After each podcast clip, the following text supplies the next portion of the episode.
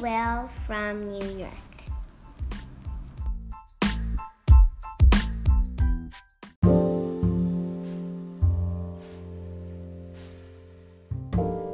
こんにちは白井さとみですポッドキャスト BWL from New York. 聞いていただいてありがとうございます。今回のゲストは国際イメージコンサルタント印象学者のあこさんです。あこさんとの出会いはこのポッドキャストの5回目と6回目に出演していただいたドイツでサロンを経営されているグラビタ美里さんが主催されているオンラインイベントの、まあ、美人塾というものであこさんが資格のこうイメージの講師をされていてで私もそこで食の講師をさせていただくので、まあ、そこで知り合ったんですけれども以来彼女のインスタグラムだとか発信されているものをこうフォローさせていただいていてでまああの皆さんもインスタグラムを見ていただくと分かると思うんですけど、まあ、あこさんはいつもさすがイメージコンサルタントという、まあ、本当にいつも素敵なご外見をですね。本当に完璧に講演出されてるんですけど、まあ、それでいつも彼女がこう華やかでちょっと日本人離れしたっていうか、まあ、国際的な感じのあのイメージを、まあ、いつも意識されてて、まあ、それが本当に、見事だなと思ってるのとあとはその外見だけではなくってこう筋が通ってるというか芯があるっていうか、まあ、ご自ご自身のこう信念を貫かれている感じの考え方も、まあ、すごく素敵だなと思っていてで、まあ、2008年にアメリカでイメージコンサルタントの資格を取られて以来、まあ、ずっと日本だけではなくってフィリピンや上海でもご活躍されていて、まあ、そそこのその他のアジア人女性と日本人を両方、まあ、あの見てらっしゃるのでそこで、まあ、日本人女性がもう謙,、まあ、謙虚というかこう、まあ、昔からやっぱり出る杭が打たれるという文化で育ってきているのでなかなかこう自分の個性とか魅力を出し切れていないっていうふうに歯がゆい思いをされることが多いそうでで今は日本人女性の個性や魅力を可視化するっていうテーマでご活躍されています。でその自分のイメージをこう作る時に、まあ、どういうふうにしていったらいいのかっていう私も具体的にすごく興味があったのでまあそれでプロの助けを借りるっていうももちろんそういう手はあるんですけど、まあ、そそれその前段階としてまず自分でできるその自分の外見というか、まあ、魅力を可視化するっていうこうステップもお伺いしたので是非対談聞いてみてください。今日は国際イメージコンサルタント印象学者としてご活躍されているあこさんに来ていただきました。よろしくお願いします。よろしくお願いします。あこさんは現在、まあ、東京とフィリピンを中心とするアジアであのご活躍されているということなんですけれども、えいろんなねお仕事をされた後にイメージコンサルタントのお仕事に入られたってお伺いしてるんですけど、そのイメージコンサルタントに興味を持たれたきっかけとそそのあのお仕事を始められたきっかけをお伺いしてもいいですか？はい。えー、っとですね、ちょっと話すと長くなるんですけれども、私はですね、えー、っと、イメージコンサルタントの、えー、っと、ライセンスを取ったのは2008年なんですね。はい、2008年にアメリカのフロリダ州で AICI という国際イメージコンサルタント協会というところで、えー、ライセンスを取りまして、で、その後に起業をしているんですけれども、実は2002年に、えっと、すでにパーソナルカラーの勉強を始めていまして、その時にパーソナルカラーのライセンスは取っているんですね。なので、えっ、ー、と、2010、あ、違う、18年もう、あの、18年ぐらい前からなんだかんだ業界には関わってはいるんですけれども、ただ実は、あの、その時は資格取ってから、あの、開業はしてないんですよ。っていうのが、あの、当時、まあ、まだ18年ぐらい前とかなので、まだそれイメージコンサルティングっていう言葉ももう当然なかったですし、パーソナルカラーで独立をするとか、それで仕事にするっていう感覚も当時なかったんですよね。うんうん、なんかどちらかというと、まあ、先生方とかもそうなんですけれども、あの、お金を持っていらっしゃる余裕のある奥様方が余暇を楽しむぐらいの、あの、そういう感じの資格というか、な、あの、私の中のイメージとしては周りそういう感じだったので、まあ、当時独身でしたし、まあなんか、うん、それで食べていくとか、それを仕事につなげるとかっていうのは、あの、あまりその当時はなく、で、あの、まあその資格は、あの、自分の似合う色を知りたくって取ったんですけど、っていうのが、あの、パーソナルカラー診断を、まあ、あの、どこかで受けたときに、ちょっと結果がよくわからなくて、で、結果わかんないから2件目受けようって言って2件目受けたら今度またちょっとなんか結果がよくわからなくて、わからない。納得できないですか？うん、なんかあの、えっ、ー、と、1回目はなんか、覚えられなかったというか、こんな色ですよって言われたけ、言われたんですけど、でもなんかこんな色って言われても、色ってまあ実際グラデーションなので、うん、あの、微妙に違ったりとかすることってありますよね。だから似た色だけど、これが合ってるのか合ってないのか、みたいな、あの、感じの感覚で、なんかその時はなんか一色この色ですよみたいな感じで言われたんですよね。なんかそんなのもあって、なんかちょっとよくわからなくって。で、2回目受けたら、なんかちょっと手法も違うような気がするし、うん、なんかまたわかんなくなって、で、なんかでもやっぱり知りたいので、3件目行って、で、3件目行ったらまたちょっと違ったんですよ。っていうので、なんかもう不信感しかないというか、もう、うん、あ、もうちょっと誰も信用できないなと思っちゃって。でもそれ、こだわりの強さが出てますよね、やっぱり。そう、そうなんですよね。うん、そう、だからもう、あのもう誰も信用できないんだったら自分で勉強して自分で学べば一番信用できると思って、うん、それでもう本当100万ぐらいとかかけてパーソナルカラーをそう勉強して、1年ぐらいかけてですね。で、そうなんですよ。あの、取ったんですけども、あくまでそういう動機だったので起業したいとかではなくて、もうあの、自分の色を知りたいっていう、その一心でだったので、そう、なのでなんか特にそこは起業はしなかったんですよね。で、まあ、あの、本当にその趣味の一環みたいな感じでパーソナルから勉強したりとか、まあ、マナー講師の資格を取って、マナー講師のあの、お仕事をしてみたりだったりとか、あとはメイクも興味あったので、えっ、ー、と、化粧品会社に入社して、化粧、あの、フランスにゲランっていう会社があるんですけれども、ゲランに、あの、勤めて、あの、ゲランってフレグランスの、まあ、あの、フレグランスメゾンなので、もともと。フレグランスも、まあ、きだし、香りも好きだからフレグランスも勉強できるし、化粧品も勉強できるし、まあ一石二鳥かなっていう感じで、それでゲランに入ってとかっていうので、まあ本当にあの、いろんなことを転々としてやってたんですよ。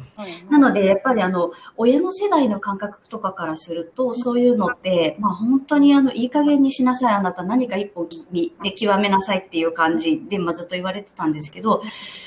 そう、なので、あの、そんな中、まあ、いろいろ点々とやってきて、で、その、ある日、そのイメージコンサルタントっていう資格がアメリカにはあるっていうのを聞いて、で、どうやら話を聞いていると、私が勉強してきたものが全部、点と点だったのが全部つなげると線になるんですよね。パーソナルカラーも使える、メイクも使える、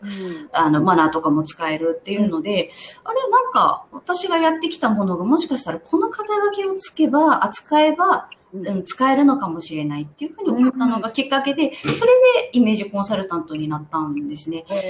うん、なので、当時はそのイメージコンサルタント自体がそんなにメジャーでもなかったですし、うん、なのでなんか、えっ、ー、と、企業に憧れてっていうよりは、もう自然と私がやってきた、興味があったことがそこにたまたまあの、えっ、ー、と、集約されたというか、その肩書きを使うことによってまとまったっていう感じなんですよね。うん、っていうのが、その、えっ、ー、と、取ったきっかけですね。なるほど。で、それを取られた後に、えっと、もうすぐにこうお仕事に使われ始めたんですか？えっと、2008年に起業を、そうですね、あの、したんですけれども、あの、その時は週末企業で、えっと、うんまだ始めてまして、フルタイムではなくですね。うんうん、で、えっ、と、そこから徐々に、徐々に、あの、えっ、と、なんだ、一本化してきたというか、あの、本業にしてきたっていう感じですね。うん、その週末企業をされた時は、どんなお仕事されてたんですか？えっ、と、三井物産という、あの、えっ、と、総合商社にいまして、そこであの、受付の仕事をしてました。へえー、じゃあ平日は受付をされて、週末にそのイメージコンサルタントのお仕事されるっていう感じですか？はい、そうですね。月金は、あの、商社の、えーと、受付にいて、土日だけお仕事っていう感じで、うん、やってましたね。それをどれぐらいされてたんですか？えっ、ー、と、1年半ぐらいですね。へうん、で、ただ、あの、えっ、ー、と、そうですね、その週末企業になってからも、いきなりやっぱりお客様は来ないので、うん、あの、副業、副業というか週末企業で、ちょうどよかったなとは思ってるんですけれども。今結構週末企業とか副業、はい。今はすごく始める方当時は珍しかったですそうですね。まだまだ全然珍しかったですし、うーん、なんでしょうね。あのーまあ、今みたいな感覚では、まあ、まずなかったですよね。なんか副業、副業っていう感じがあんまりなかったかもしれないんですよね、まだね。なんか起業したらもうき起業する人うんっていう感じだったかもしれないですね。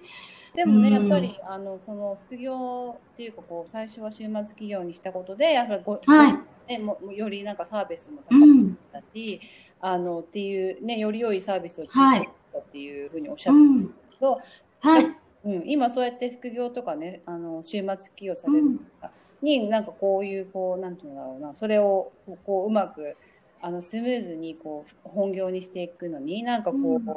いいなんだろうアドバイスみたいなのあります？えーとですね、あの、私、結果って後からついてくるものだと思っているので、やっぱり、あの、もちろんね、ビジネスだから利益はないと続かないんですけれども、利益を最初から追求してしまう方が割とダメになる人が多いなっていうのがなんとなく実感で、えっと、私ももう本当は、あの、会社員全然向かないタイプだったので、もうすぐ会社辞めて、あの、本業にしたいぐらいだったんですけど、まあ、その当時の上司が、えーっと、まあ、そんなに、あの、かい、えーっと、すぐに起業してもうまくいくわけないからっていうので、あの、止めてくれたんですよね。でも、本当に、えーっと、開業してお客様が来るようになって、うんえーっと、会社に来れなくなったらもういつでも辞めていい。明日から辞めてもいいから、とりあえず続けなさいっていうので、まあ、止めていただいたから、うんあの、そこにいたんですけれども、すごいえー。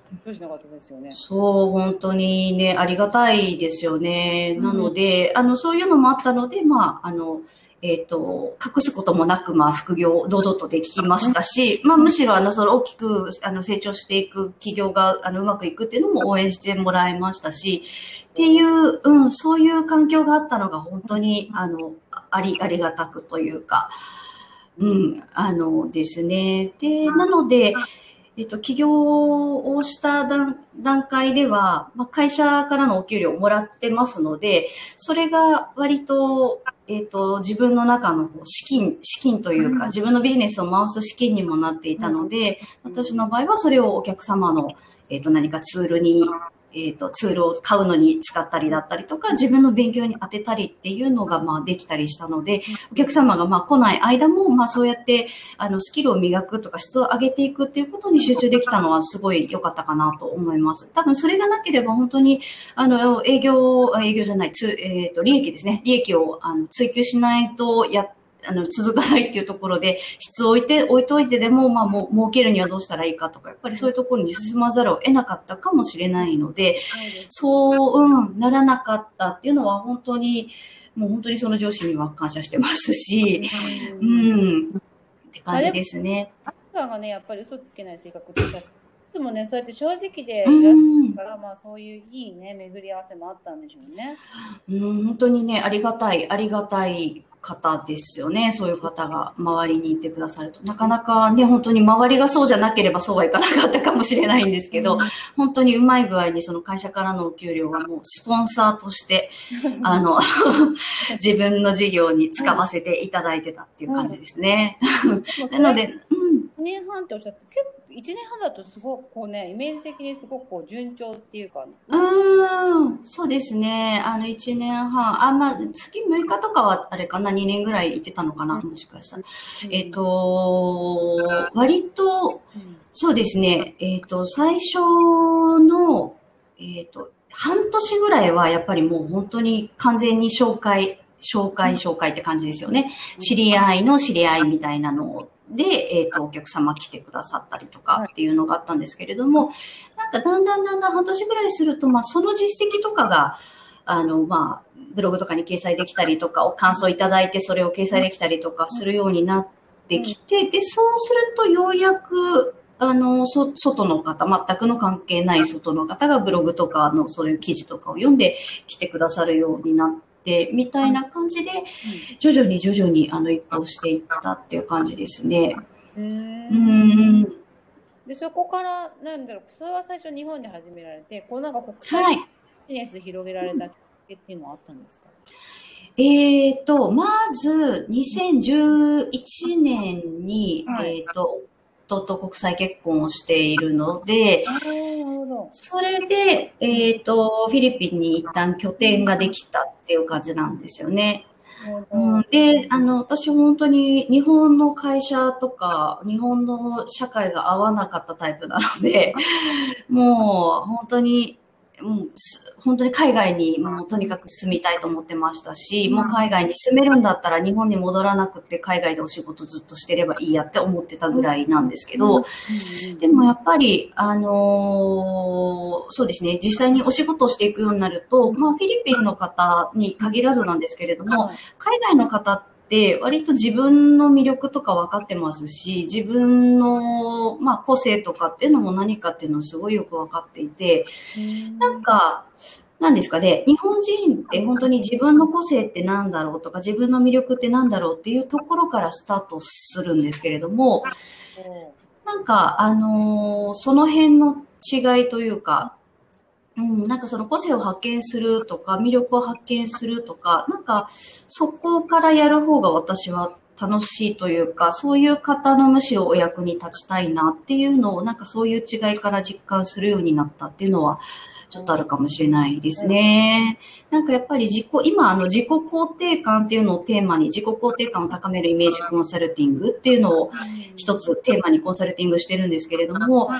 やっぱりあの日本人にこそそれがあの必要だと思いますし、うん、日本人ってやっぱりね、謙遜の文化があったりとか、出る杭は打たれるとか、そういう価値観があったりとかするので、もう私もそれですごい苦労してきたんですけれども、なので、なんかその苦労がわかるからこそ、なんか、うん、もうなんか徹底的にみんなが飛び出ちゃえば叩かれなくなるんじゃないかな、みんながっていう、なんかそういう思いもありますし、なるほど。うん、なんかなので、あの、出るく打たれるで、やっぱりその、えっ、と、目立たないようにしておきたいっていう願望の人は別にそれはそれで全然、あの、いいと思うんですけれども、そういう価値観なので。でもやっぱり本当に我慢して生きてる人っていうのがいるんですよね。で、なんか、やっぱりコンサルティングしてると特に思うのが、えっ、と、多いのが、お母様とかお父様とかご両親の教育によって、自分の個性が、あの、否定をされているというか、本当の個性じゃない、うん、姿に、まあ、育ってあげられようとしてきた結果、まあ、頑張ってそういうふうに演じてきたけれども、大人になった時に、ちょっと私これではないっていうのに気づいてしまうみたいな方もやっぱり多くて、特に最近その自己肯定感というのをテーマにあの仕事するようになってからは、そういう、なんていうんですかね、心の相談じゃないですけれども、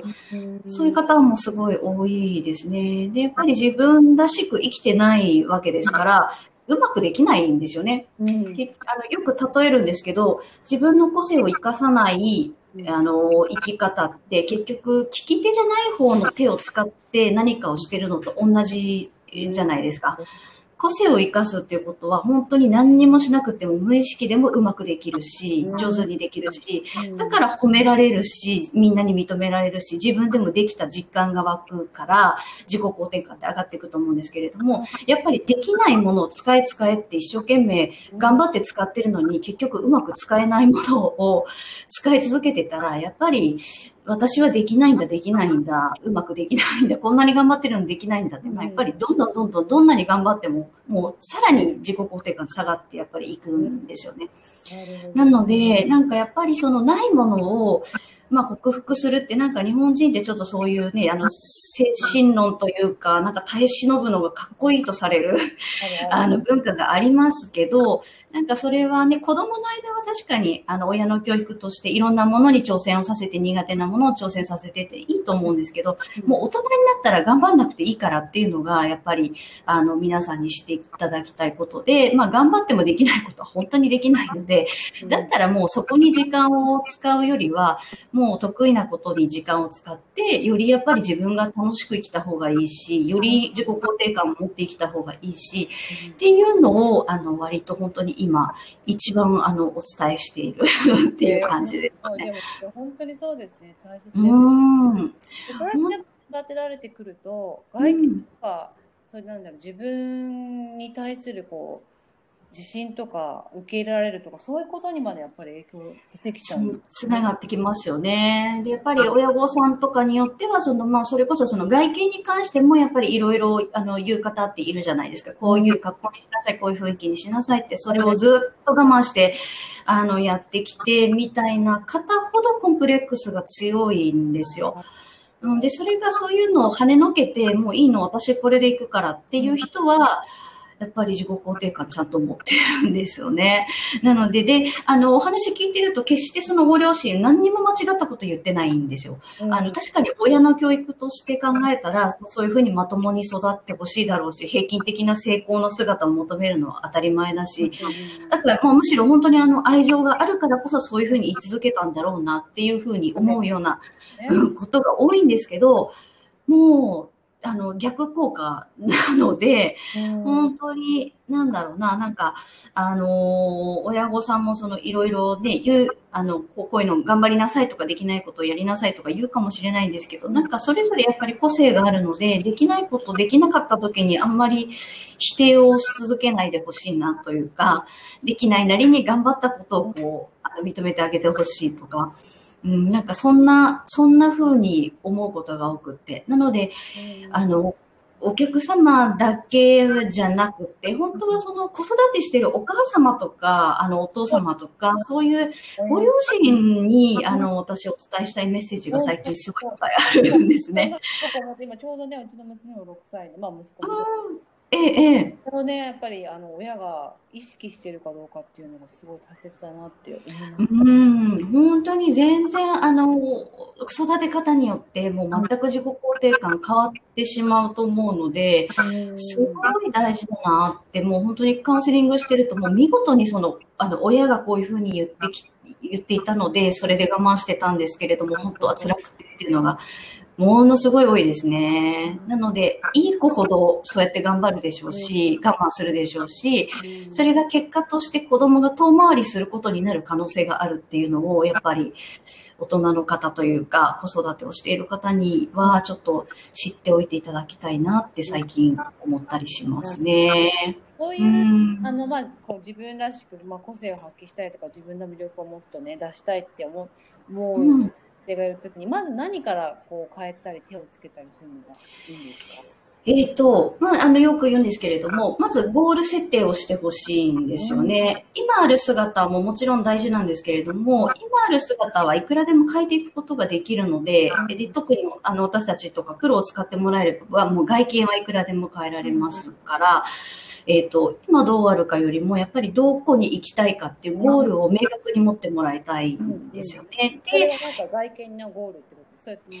えっ、ー、と、もう外見もそうですし、まあその生き方とかもそうですし、ライフスタイルとかもそうですし、そういうその理想のあの生き方ですよね。どういう印象になりたいのか、どういう自分になりたいのかっていう、その究極をまず、あの、設定をするっていうのが、あの、一つおすすめです。で、えっ、ー、と、そこに向かってでの、えっ、ー、と、どういう表現をしていくか、どう可視化していくかっていうのを私たちお手伝いをしているので、まずゴールありきなんですね。なので、本人がどんなに今外見とか内面にコンプレックスあっても、それはあのお任せくださいっていう感じで、うん、あの、そこは大丈夫なので、とにかくどこに行きたいかだけしっかり設定をしてもらいたいんですよ。で、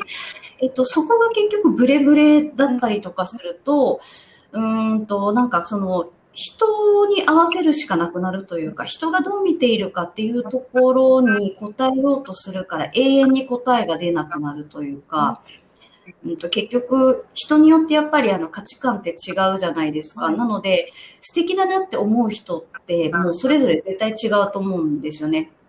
よく私、あの、養成講座でイメージコンサルタントの養成講座の生徒さんに、あの、ブランディングとか考えるときに皆さんに聞くんですけど、えっ、ー、と、芸能人で、じゃあちょっと皆さん、あの、お付き合いしたい芸能人の名前あげてくださいって言うんですよ。で、そうすると、皆さん、まあ、それぞれいろんな芸能人あげるじゃないですか。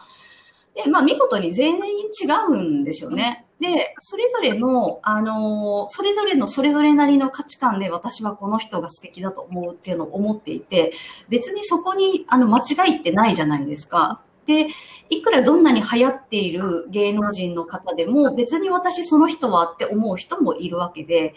っていうことは、やっぱり人がいいなって思うっていうところに正解、絶対の正解ってやっぱり存在しないんですよね。っていうのが、あの、もう前提って考えたら、やっぱり、あの、その人がどう思うかっていう前に、自分がどうなりたいかっていうところの、その自分が好きな自分というか、それを目指すっていうのを最初にやっぱり、あの、ゴールとして持っておく。で、その上で、あの、それをなんだろうな、認めてくれない人であれば別にそこと付き合う必要は極端な話ないので、うん、あの、それをまず明確に持ってもらうっていうのが一番おすすめかなと思いますね。本当に人によって、うん、違いますよね。あの、いいなって思う姿って違うと思うので。これでもこれがわからないっていう方も結構多いんじゃないですか？あ、多いですね。うん、多いですね。で、うちの前には、えっ、ー、と、こう、あの、コンサルティングの前には、えっ、ー、と、コンサル、ごめんなさい、心理テストですね。心理テストをやっていて、なので、その個性をあの診断するっていう、まず心理テストをやるのと、あとはカウンセリングをするんですよ。なので、1時間ぐらい、まあ、かけて、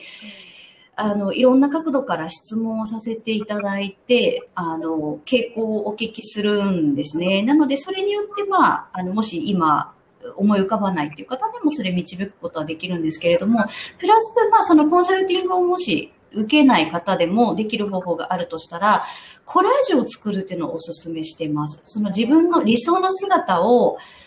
えっ、ー、と、画像として、映像として一回見るっていうのが、やっぱりすごいおすすめなんですね。で、これ、コンサルティング受ける方には、それを提出していただいてるんですけれども、自分がその理想と思う、まあ、姿、ライフスタイル、洋服でもいいですし、何でもいいので、とにかく自分がこれ、こういう風になったら理想だなって思うものを全部集めてきて、まあ、あの、A3 ぐらいの紙とかに、あの、適当にこう貼って持ってきてくださいっていうのをやってるんですね。ですそう。で、そうすると、やっぱり、あの、可視化されるので、言語化できない人でも映像として見ることによって、その、どういうものを自分が求めてるかっていうのが、改めて整理することができるんですよね。なので、今まで漠然となんとなくまりそうってこんな感じだなって思ってても、それが何だろうって言えなかったとしても、そういうふうにちょっと整理をすることによって、改めて私ってこういうのが好きなんだなって思いましたっていうのをもう、コンサルティングの前の、あの、えっ、ー、と、提出の段階でおっしゃったりするので、なので、もうそのコンサルタントを頼らないっていう方でも、それは一度されるといいかなと思いますね。ね確かに。私もこれはずっとやってて、もうああ、本当ですか？もうややってないんですけど、あ全部キッチンのボードに貼ってたんですけど、すごい分かってきますよね。で、ね、やっぱ似た雰囲気のものとかが増えてくると、あ、私はこういうのが好きなんだなとかね。見えますよね。うん。なので、あれは結構あのワークはおすすめですし、うん、あの、定期的にやっぱりそれを、私あの、新月と満月で、あの、サイクルを決めていて、新月の時にやるといいですよっていうのをまあおすすめしたりとかしてるんですけど、新月から満月に向けて、まあ月が、まあ満ちていくのと同時に、まあその自分の、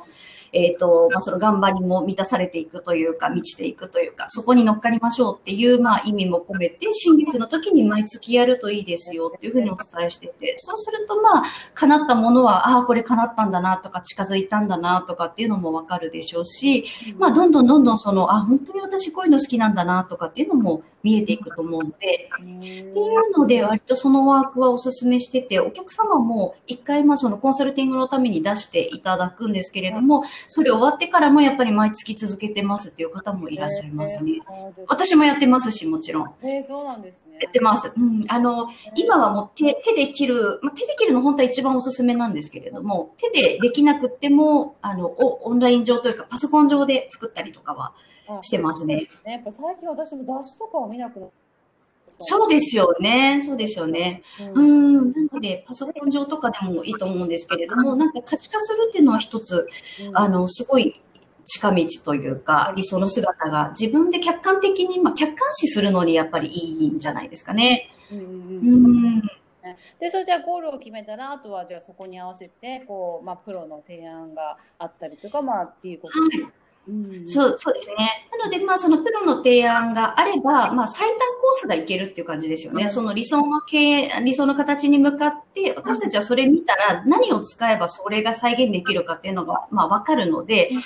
まあ洋服なりメイクなりもそうですし、まあ振る舞いとかもそうですし、これをこういうふうに見せたらそういうイメージが可視化できるっていう、まあご提案ができるので、まあ最短コースを進んでいくことはあのできますよね。で、ただまあもちろんコンサルティングを別に受ける気がないという方もいらっしゃると思うので、それでもやっぱりその理想形が分かることによって、その理想形と自分が今選ぼうとしているものが同じ、あの、ベクトル上にあるのかどうかっていう、そういう目線での取捨選択が自分でもできるようになっていくと思うんですよ。あーなので、そうすると、ブレなくなるはずです。よね。なんか、好きなものっていうのはきっといっぱいあるし、惹かれるものっていうのは一つじゃないので、いろんなものあると思うんですけれども、それをゴール設定してないと、それを全部取り入れるから、自分軸っていうものがブレますし、うん。まあ、人が見たときは特に、あの、なんだかわかんないくなると思うんですね。うんでも、何かの、まあ、そのゴール設定をして、今後選択をしていくときに、うんこの選択がその自分の、えっと、理想の姿に行くにあたり、同じルート上にあるものなのか、これは自分のイメージを、まあ、崩すものなのか、いらないものなのかとかっていう取捨選択のヒントには、あの、必ず使っていただけるかなと思うので、まあ、なのでそういう意味でも、とにかくゴールが最初かなと思いますね。うんでこういう時に例えばああいう人あの人みたいになりたいっていうこう別の人をこう想像するのはい。うん。あ、いいと思います。いいと思います。それはすごいおすすめですね。なり、なりきり作戦というか、うん私もやりますし。うんうん。なので、なんか、あの、そう、な、ど、こういう人っていうその想定はきっといいと思いますし、その、まあ、例えば憧れの芸能人が着ている洋服のブランドとかを調べてみたりとかですね。うんそれも、あの、一つ使えるかなと思いますね。そうあとね、うんあこさんがおっしゃったのすごい印象的だったのが、まあ、あこさんはいこの、まあ、されてるのはこう人の良いところをこう可視化するっていうか、個性はい。を可視化するっていうね、いうお仕事だって言われてたので、それがすごい素敵だなと思って、ありがとうございます。あの、あこさんのもとで学ばれてる方も、まあ、そそういう人のいいところとか、まあ、自分もそうだと思う。自分うん。を見るようになってから、こう本当にいい人ばかりが集まって、うんねこうあのまあ、その人生とか生き方変わってきたっていうお話されてたんですけど、はい。そのね、そういう名刺コンサルタント以外の女性がこう自分のいいところとか人のいいところとかを見ようと思った時になんかこうできることあります？できること。そうですね。えっ、と、まず、できること。うーん、そうだな。その、えっ、と、人のいいところを見つけるっていうのは結構難しいと思うんですよね。愛情がない人に対していいところを見つけるとか魅力を見つけるとかっていうのは本当に難しい作業だと思うんですけれども、まあ、私たちの場合には、やっぱりその、えっ、と、個性を可視化するとか、その人の魅力を可視化するっていう意味で、まあ、プロとして本当に一瞬パッと会った瞬間に、ここを掘り下げようっていうのを、まあ、あの、見れないと、本当に、えっ、と、素人さんと同じになってしまう、あの、マイマイナスのところだけ、うん、あの、探すんだったら素人さんでもできることですよっていうふうにまあお伝えをしていて、なので皆さんにその、えっ、と、プラスの部分、お客様のまあ魅力だったりとか、えっ、と、いいところをまず先に、悪いところよりも改善点よりも先にそれ見つけましょうっていうふうにまあお伝えをしているんですけれども、それはまあ、あの、一般の方でもやっぱり、あの、習慣にしていただくと、かなりプラスは、うん、多いかなと思いますし、どうやって見つけるっていうと結構難しいかもしれないんですけれども、まず改善点の前にプラスですね、この人ここ変えた方がいいのになに気づくよりも、ここの人のプロデューサーになるとしたら私どれを売り出すかなとか、なんかそういう目線で、あの、プラスを考えていくっていうの一つですし、あうん、そうそうですね。うん。あとはですね、えっ、と、これコンサルタントの基本とも言ってるんですけれども、とにかく、えっ、と、自分の価値観をゼロにその人を見るっていうのが、やっぱりポイントかなと思います。さっき、あの、やっぱり人によってその、えっ、と、いいと思う、素敵だなと思う姿って違うっていうふうにお話をしたと思うんですけれども、これやっぱりその感覚的なところでいい悪いっていうお話をすると、必ず皆さん自分が好きな女性が素敵だと思うし、自分が自分の理想に近い人を、まあ素敵だなと思う。え自分のあまり苦手な、まあ例えばファッションしてる人とかやっぱり素敵じゃないって思うっていうのがまあ多分普通だと思うんですけれども、そこまずまっさらにしていただいって、あの、自分、自分と合うか合わないかではなくって、もう全く違う人の目線で見たら、あ、あこういう層にはこの人受けるだろうなとか、うん。っていうのって必ずあるじゃないですか。なので、うん。えっと、そういう目線で見ていくようになると、多分、あの、あらゆる人の魅力が見つけられると思うんですよね。うん。そそれがないと、やっぱり自分のフィルター通すと、もう、あの、似たような人しか素敵だなって思えなくなってしまうので、ではなくって、あ私はもしかしたらちょっと、私の理想ではないかもしれないけれども、あ、でも、ああいうタイプの人だったらきっとこういう人ってすっごい喜ばれるんだろうなとか、こういう人と一緒になったらきっとすごい、あの、好かれるんだろうな、みたいな、そういう目線で見ていくっていうのが、多分その、えっ、と、もうどんな人でも魅力を見つける一つのコツというか、なのかなと思いますね。私はかなりゼロに、ゼロになって見ているところはあります。れはすごいアドバイスですね。うんなんか、ありがとあ大阪でもそうなんですけど、ううん会った時に必ず何かこう、な褒めるっていうのって結構もう挨拶がですか。ええ、ええ、日本だとやっぱりそれをする方もこう気恥ずかしいし、言われた方もうん。ないといけないとかっていうのでやっぱりまずその挨拶代わりになんかいいところを見つけるみたいな習慣になるとそう、うん、うん、そうですね。それは本当にすごいおすすめですね。あの、言語化するっていうのがやっぱり特に、あの、ポイントで、あの、いいなと思っても言わないんだと、あの、あんまり意味がないので、やっぱり思ったことを言語化する。で、言語化するからにはお世辞ではなくって、本当に思っているっていうところが必要で、うん、だからこそ本当に自分がゼロになって本当に素敵だなってあの思えるものを探していくっていうのがやっぱりコツかなと思いますね。すごい面白いことをお伺いします。ありがとうごあざいます。りがとうございます。あ と、ああとね、私があこさんに聞きたかったのはい。あこさんがね、すごいこう決断力の持ち主で、今までもこういろんな、ですぐ即決されるっていうふうにお話し即決ですね。なんかこう決断されるときに自分でポイントにされてることとか、なんかあるんですか？こうこれだったらイエスとか。えーと、まず、うんと、失敗してもいいと思っているっていうのが最初ですね。前提として成功することを保証は求めてないです。うんもう何事にも。なので、とりあえず別にいいと思ってるんですね。結果は何でもいいから、やりたいと思ったらやってみる。欲しいと思ったら、まあ、手に入れるみたいな感じで、えっ、と、あんまり、うんと考えすぎないようにしてるんですけど、考えすぎないっていうのも、えっ、と、まあもちろん考えることもあるんですけれども、うんと、結論が、確実な結論が出るものだったら、まあ本当に時間かけて考えます。あの時間かけて、本当に100%の答えが出るんだったら、時間かけてもいい。でも、えっ、と、答えがいくら考えても、やってみないとわかんないことってあるじゃないですか。はいはいそれに関してはもう考えない。あの、うん考えた時間、いくら考えてもその結果が100%返ってくるとは限らないので、はいはいもうそれは時間の無駄だと思ってて、だったらもううやって早く結果した方がいいっていう、なるほど。なんかそういう感じなんですね。なのでうん、まあ、とにかく迷わないですね。まずやってみるっていう感じです。なので、うん的な感じなんですか？それとも、とりあえず、なんなんだろう、迷ったらやってみるそれとも脳脳の場合もあります？迷ったらやってみる。うん、迷ったらやってみますね。で、えっ、と、脳の場合は何だろうな。なんかまあ直感で、うん、怪しいなとか思ったら、まあ進まないとかはあるかもしれないんですけど、基本的に、なんだろうな、直感、うん、直感で、で、あとは多分習慣になってるんでしょうね。多分そういうふうに、あの、ずっと即決でいろんなことをやり続けてきていると、もちろんまあ失敗することいっぱいあるんですけれども、あれやんなきゃよかったなとか、もう全然あるんですけど、えっと、逆にその即決したことによって、あ、やっぱりあの時決めてよかったっていう、あの、体験もしているので、それが多分自分の直感を信じられるようになる、あの、一つの、なんていうのかな、訓練にも多分なってるというか、